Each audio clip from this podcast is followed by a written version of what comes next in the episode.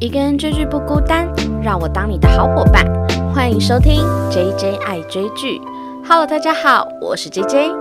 今天呢，要来聊也是这个礼拜天五月三十号刚完结的《模范计程车》。那《模范计程车》呢，其实我真的是从它第一集就开始跟播到现在吧。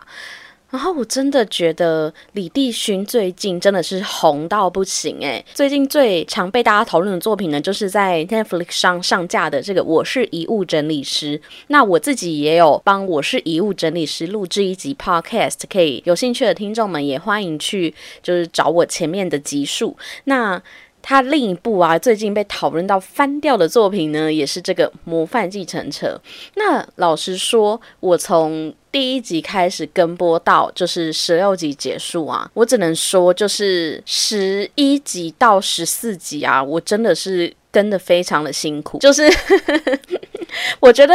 结尾这两集有让我稍微可以接受一点。从我第十一集开始看之后，我就觉得奇怪，这个画风怎么一变，好像感觉起来有一点沉闷，然后又跟前面十集所营造出来的氛围不太一样。当天的新闻呢，就有出来说，其实第十一集开始，这个编剧就换人了。所以，如果你跟我一样是从第一集跟播到最后一集的人，我不知道大家觉得这个编剧换人这件事情到底是好或不好。然后，每当出现这种编剧换人的事情的时候，我都会在心里想说，好好奇本。本来那个 A 结局会是什么？这个原编剧他到底想要写出什么样的结局？那之前有过比较被大家讨论的编剧换人事件，应该是 O C N 上一部这个惊奇的传闻，就是驱魔面馆，就是它中间也有过十三集的时候编剧换人的这个情节发生。那不知道大家觉得编剧换人这件事情到底？O 不 OK？那我后面会再提到。那要来聊这一部剧之前呢，我们就先来剧情简介一下。《模范计程车》这一部剧呢，是由 SBS 所制作出来的韩剧。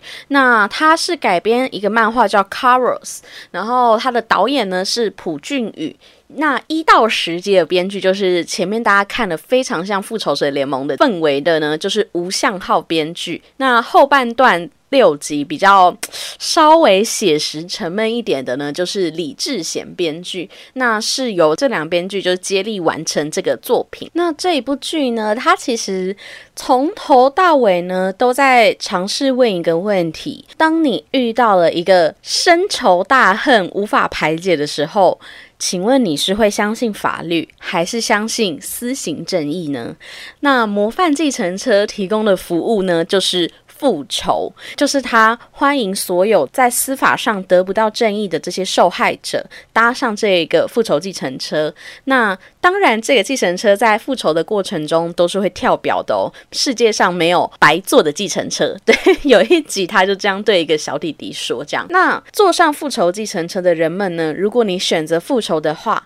这个彩虹运输的这个五人帮呢，他就会帮你去打击犯罪，但是用的方法是合法还是非？”法的不得而知，那大多数都是非法的，所以一直以来呢，这个彩虹运输的五人帮组成呢，就是由李帝勋所主演的金道奇，他是主要的这个行动打手，然后金义胜所主演的张醒哲，他是彩虹运输的代表理事，那他同时呢，其实是黑白两道都有在通吃的，他在社会上呢，其实是一个叫做青鸟财团，然后他是专门救援犯罪受害者的这个。福利机构，那他其实。在社会上的表现呢，好像是一个以善治恶的这个非常慈善的角色啊。这个彩虹运输的这五个成员呢，他们其实各自都怀有一个难以向别人提及的伤痛。他们在自己的人生历程之中，其实都经历过家人被杀，或是家人因为就是某一些事情之后自杀，然后含恨而死这样子。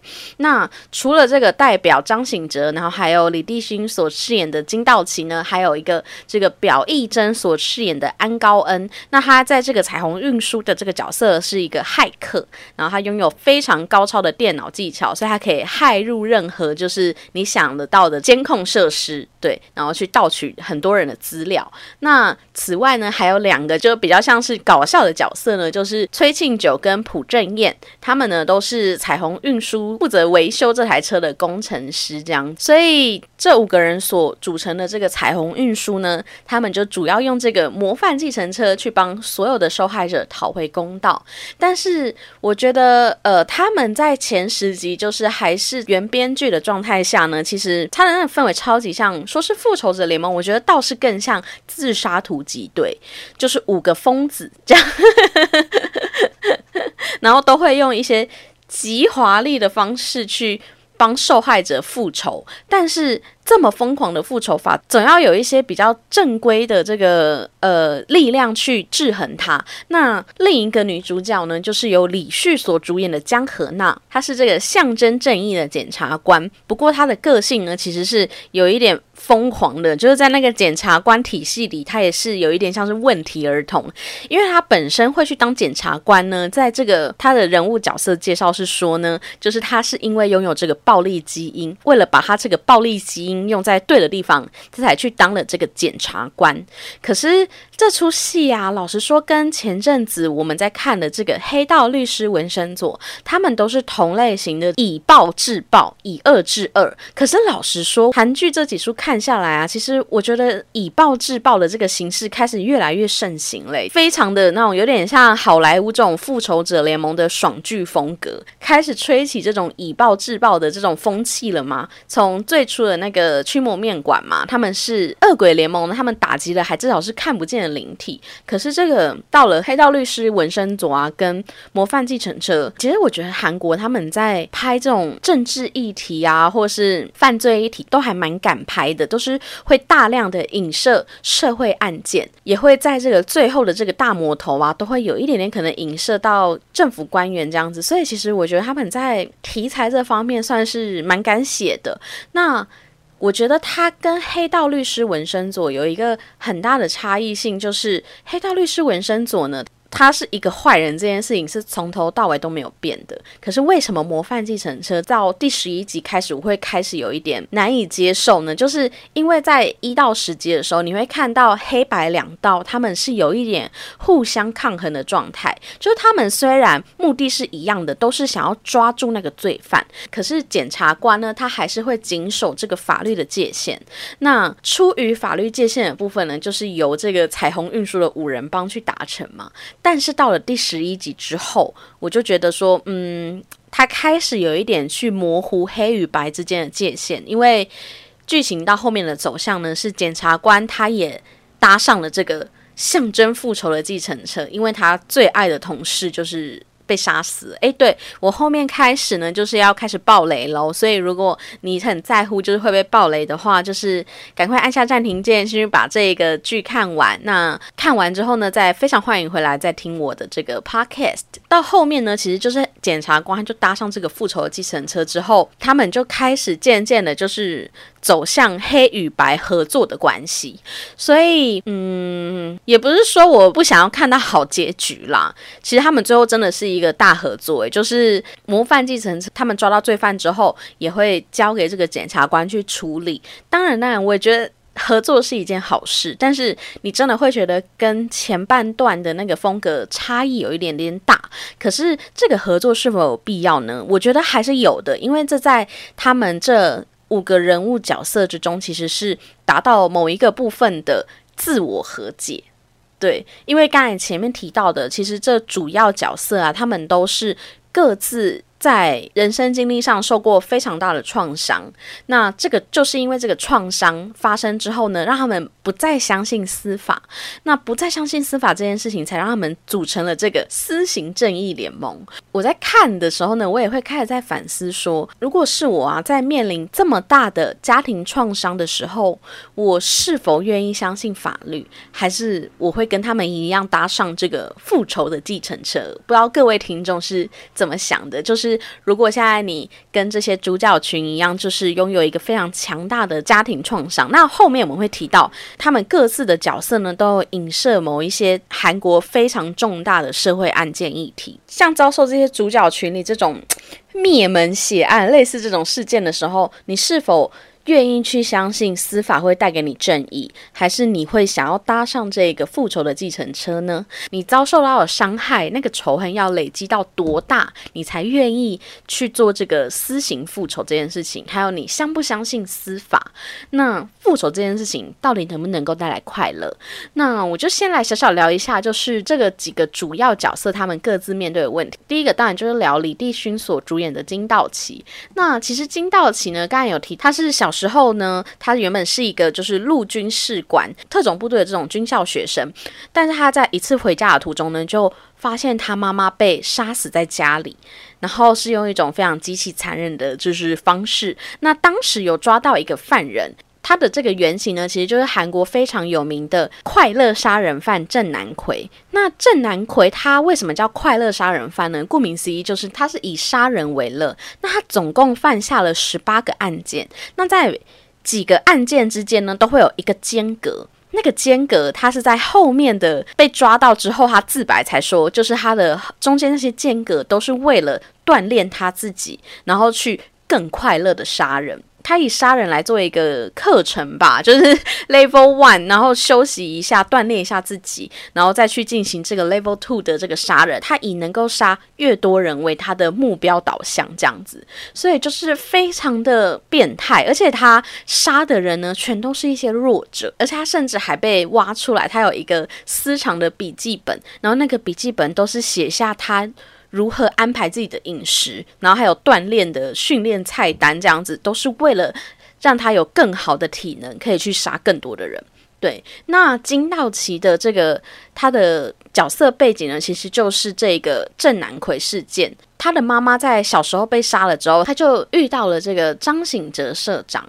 那张醒哲社长就 offer 他了这个模范计程车的职缺嘛。那他就加入了这个彩虹运输。可是他在进行模范计程车的复仇的时候，我觉得他跟这个代表两个人要的东西是不一样的。那这个代表他常常在做的事情是，他把罪犯抓来之后，他并没有把他交给警方，而是把这些罪犯呢关到一个他自己设置的另一个监狱。这个监狱的。场地出借人员呢，就是另一个反派角色，叫白胜美。那这个白胜美就是一个彻彻底底的坏蛋啦，他其实就是主要都是放高利贷啊，或是反正就是黑社会的大姐头代表这样子。那后面他其实跟这个白胜美。之间呢就开始有闹翻这件事情，那这后面再提到。那他其实他们两个人最大的分歧点就是张醒哲代表认为他要让这些犯罪者进到他所谓的监牢，然后他会不断不断的刺激他，然后用言语试图的所谓的教化他们，其实都是让这些罪犯的内心产生强大的恐惧，这个恐惧会大到让他不敢再犯。但是呢，在金道奇的眼中，他觉得跟白胜美联合这件事情是非常不保险的，而且也不是他想要的。他一直都不赞同这样子处理罪犯，在他心中，可能还是有一丝丝的想要相信一点点司法吧。所以他后来他其实才会跟这个检察官有一些合作关系。不过这也是因为这个检察官是他值得信赖。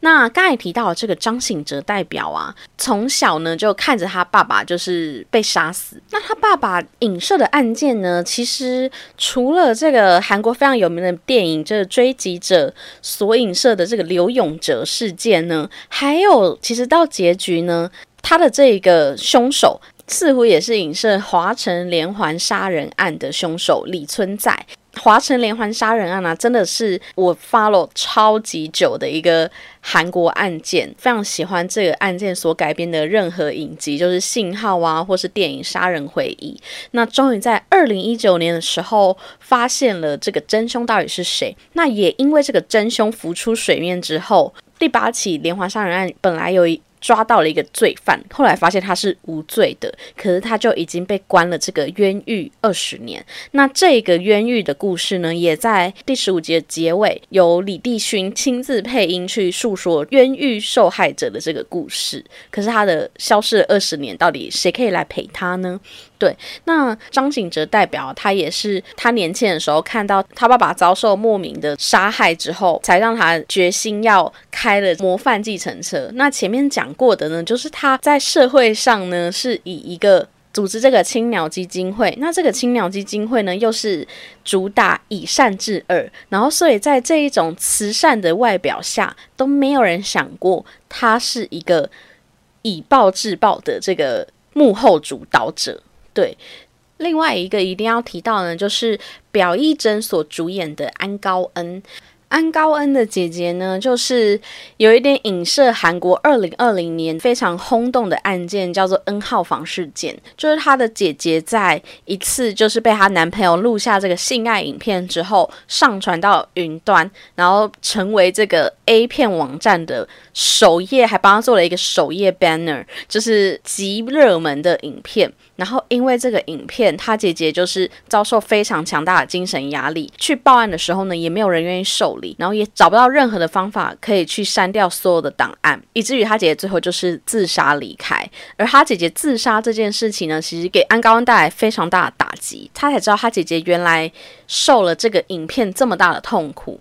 那他的症状呢？其实，呃，在某一集有提到，就是他像他姐姐一样发了疯似的开始狂用电脑去删除所有他看得到的档案。可是只要每删除一个，他又生成一个，然后删到他的手指头全部都流血了。不断这样删除的过程之中，他渐渐跟他姐姐的这个。思想是融合在一起，就是他认为他是他姐姐了，在他的心中，他觉得他自己也是被侵害的。那我觉得这很符合他为什么后来成为电脑骇客这件事情，就是为了他，就是后面要做的这个复仇，做一个很强大的铺路，就是他必须是一个就是电脑骇客，他才有找到机会可以把所有这个色情影片的档案全部删掉。那其实这个安高恩事件呢，它不只是影射 N 号房事件，它还影射了另一个韩国非常有名的职场霸凌案，因为这个拥有色情影片的这家公司啊，它叫 U Data 公司。那它外表呢是一个非常厉害的网络公司，可是实际上它公司大部分的营收来源就是来自于这些非法上下载的色情影片。那它其实公司内部有非常严重的职业霸凌。那这个霸凌事件呢，就是影射二零一八年韩国 We Disc 公司的这个会长梁正浩，他对下属所使用这个暴力事件，它其实完整的还原了那一个就是 We Disc 公司它非常有名的影片，当着就是所有员工面前赏另一个员工巴掌，这个场景也出现在这个模范计程车里面。但其实这几个角色啊，他们都是各自代表着不同的社会案件。那他们帮忙复仇的受害者啊，他们其实也都各自去影射不同的社会议题，像是校园霸凌、电话诈骗，或是这个第一集的时候也是有影射这赵斗纯。性侵女童的案件，因为如果大家有在关注韩国社会议题的话，你就会知道，应该是去年吧，就是赵斗淳他是一个性侵女童案件。我在前几集聊 Mouse 的时候，那个 Mouse 里面其中有一个主角，他其实个人背景也是这个赵斗淳性侵案的背。那为什么这个案件在这几出韩剧都不断被改编？就是因为他去年这个赵斗淳他被放出来之后呢，引起社会轩然大波，因为他用了，因为韩国人非常注重礼仪嘛，那他出来的时候都。一副就是毫不在意的样子，然后还做了一些很不礼貌的举动，然后引起网上社会的暴动。他出狱的画面其实现在就疯狂被韩国这些真实犯罪的这个戏剧都拿来引用，这样子。对，那除此之外呢，他后面几集啊，一直都有提到。不同大小的社会案件，那这出戏呢，在我前面问的那个问题啊，就是要有多大的罪恶，你才会坐上那个象征复仇的计程车？原先你可能会以为，我可能要要经历到灭门血案之类的，我才会需要坐上那个计程车。可是实际上呢，当他讨论到这个校园霸凌、电话诈骗的时候，都在告诉我们，尽管只是一些你小小的你以为的恶，但是他只要不被处理被忽视，它是能够发展出非常强大的犯罪的。那像是校园霸凌这件事情，根本还是司法管不到的地方。就是除非你真的发生了这个很严重的伤害或是死亡，可能才会有法律的介入。可是校园霸凌那几集啊，他其实学受害者学生，他有尝试去跟学校调解，但是这些加害者他们的家庭背景都是非常具有权势的，所以受害者根本。是无处可以呐喊他们的苦痛这样子，所以说就可以来聊聊后面的结局好了。就是大家喜欢这个结局吗？老实说，我觉得《模范继承车》的这个结局啊，它其实非常的。安全，我有说，我前面就是从十一集开始看的有点难过。我觉得很大的一个原因是，如果要选择复仇的话，我觉得我还是会优先考虑法律这一方，因为我觉得一般平民像我们这样子，可能一般生活的平民，我们不就是依着这个法律在行事过生活的吗？那如果有一天这个社会已经腐烂到我需要靠模范继承车才可以去伸张我的正义，那这个社会不会。让你感到非常的悲伤吗？也好像在嘲笑说，我们这些非常遵守法律的人民是不是都错了？这样子，对我想是有点严重啦。但是我觉得他到第十一集给我一个很大的，尤其那个检察官坐上那个计程车那一刻啊，我真的是有一点点觉得被背叛嘛，就。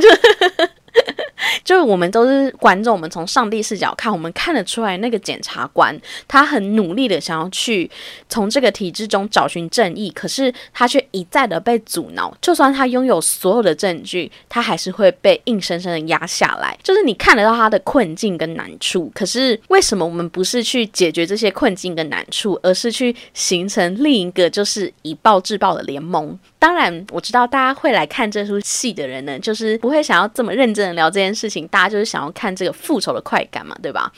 对，老实说，我觉得前十集我也看得很开心，而且尤其到出现这个校园霸凌的议题的时候，我都可以认同。的确，这些地方是法律触碰不到的地方，这些受害者到底该怎么办？所以，复仇计程车可能是一个。解决方法。那不知道大家对于他的结局，他其实后面六集就是在铺陈说，白胜美这个反派角色呢，他突然来个绝地大反攻，就是他原本跟张代表是这个合作关系，可是后来呢，他其实都私底下运用他带来的囚犯去做人体器官的捐赠，所以他其实并没有真的在跟张代表合作。那当张代表发现这件事情之后呢，他就是整个背叛他，然后抛弃他而离开这样。所以其实是第十一集开始就是以暴制暴的这个联盟啊，彩虹运输跟白胜美之间的战斗，所以就是在告诉你说啊，其实我们以暴制暴这件事情，它其实会带来一个非常不好的效果。你看最后面，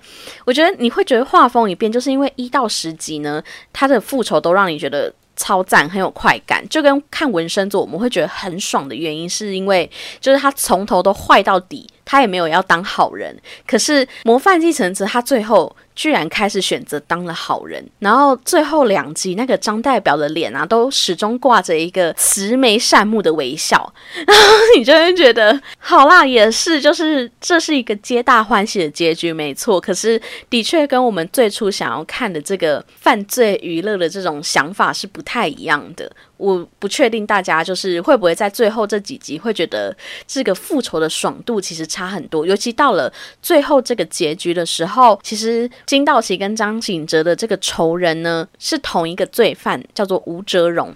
那他们在最后其实发现了吴哲荣的唯一剩下来的儿子，就是进入了监狱当狱警。然后发现他的儿子其实过得非常的凄惨，之后他们就并没有要做非法复仇的这件事情。结果他们复仇吴哲荣方式呢，其实就是在吴哲荣伤害他自己的儿子之后，告诉他你儿子其实就是你伤害的那一个人，然后让他在这个忏悔跟罪恶感之中度过。这样子，我就会觉得嗯好。平淡，这样就如果他儿子没有进监狱，就你不会觉得他这个复仇很没有力道吗？就是他其实没有做什么事情，诶，他们的目标罪犯他自己就是自食恶果这样子，所以我就会说他其实后面非常的安全啦，但可能也是为了第二季铺路。开始最后一集呢，就是有埋藏非常多这个第二季的伏笔。那最后这个检察官其实是加入了这个模范继承车的团队，等于是黑白两道结合在一起，就是会产生另一种形态的复仇，去可能是在黑与白之间，就是找到一个平衡点。老实说，我也不是一个这么黑白分明的人，我也常常诶，最近很有名的一本书就是《灰阶思考》，我觉得我自己觉得我应该也是蛮蛮常使用这个灰阶思考的人。就我常常会换位思考，没有一定要怎么样。但是这出戏的开头，它实在太明显的黑与白两个是从一个竞争关系，然后到后面转为一个合作，就少了一点力道啦。我自己觉得，不知道大家觉得这个结局怎么样？但是我觉得我是很赞同最后这个检察官加入的话，可以给第二季带来一个。非常不一样的复仇形态。那原编剧为什么会离开呢？就是因为他跟导演对于后半段的剧情走向一直都没有共识，所以他才决定下车。然后他其实有解释说，他从一到十集呢，都一直很想要维持这个犯罪娱乐剧的性质，但是导演是认为说，他认为这样子的犯罪娱乐应该停在第十集。我觉得如果。还是原编剧来写最后六集的话，可能会出现像我讲的，就是。一样是黑与白之间就是一个抗衡的状态，当然最后还是白道可能会有一点点吃亏的状况，可是应该不至于到合作。我也完全可以理解为什么导演他想要在最后六集去做一个和解这件事情。我觉得这是有一点点圆滑的做法，就是这些充满伤痛的这个模范计程车的成员呐，他们一直这样子抱着恨意生活也不是办法。所以其实如果可以，就是给自己。人生一个和解的机会，也许你会选择放下仇恨，然后。用一个新的方式生活，这样子。那最后呢，就是来小小聊一下，就是哎，我真的有被李帝勋这个演员惊艳到，因为他前面呢，他为了要帮这些受害者复仇啊，所以他就开始有点像 cosplay 一样，就是换装成各式各样的角色。他有换装成一个就是学校的代课老师，或是这个黑道，或是这个融入诈骗集团里面当一个超级台的这个诈骗手脑，然后还扮演了一个融入网络公司，然后当做一个。社会精英的上班族，就是他在这出戏里，他就已经百变各式各样的造型了。那如果你有看过李帝勋，就是最近很红的这一部《我是遗物整理师》啊，或是跟我一样，就是从一个非常好看的韩剧《信号》认识李帝勋的话，你就会发现李帝勋这个演员的角色真的是超级百变呢。那不知道各位听众，你们最喜欢哪一个李帝勋的角色？是我自己呢，其实是超级喜。喜欢他在《模范计程车》里面跟那个诈骗集团的首脑林小姐谈恋爱的那一个非常怂，然后又带有乡音的这一个这个诈骗首脑。对，我不知道大家就是对于这么百变的李帝勋，你是否喜欢？那你又喜欢他什么样的造型呢？都欢迎就是可以在底下留言告诉我。对，那这一集呢，其实就聊到这边也差不多了。那非常感谢大家今天的收听哦。如果你是使用 Apple Podcast，欢迎在底下留言告诉我。这部剧一直想要问大家的一个问题：面对这个仇恨的时候呢，你是会相信司法，还是会坐上这个模范计程车去相信私刑正义呢？那如果你有答案的听众呢，如果你是使用 Apple Podcast，欢迎在底下留言告诉我。然后如果你是使用 Mixer Box 的，就是听众也可以单集留言给我一些 feedback。那如果还想要更多，就是听我影剧相关的碎碎念，都可以去我的 FB IG 搜寻 JJ 爱追剧，都可以找到我那非常感谢大家今天的收听，大家再见，拜拜。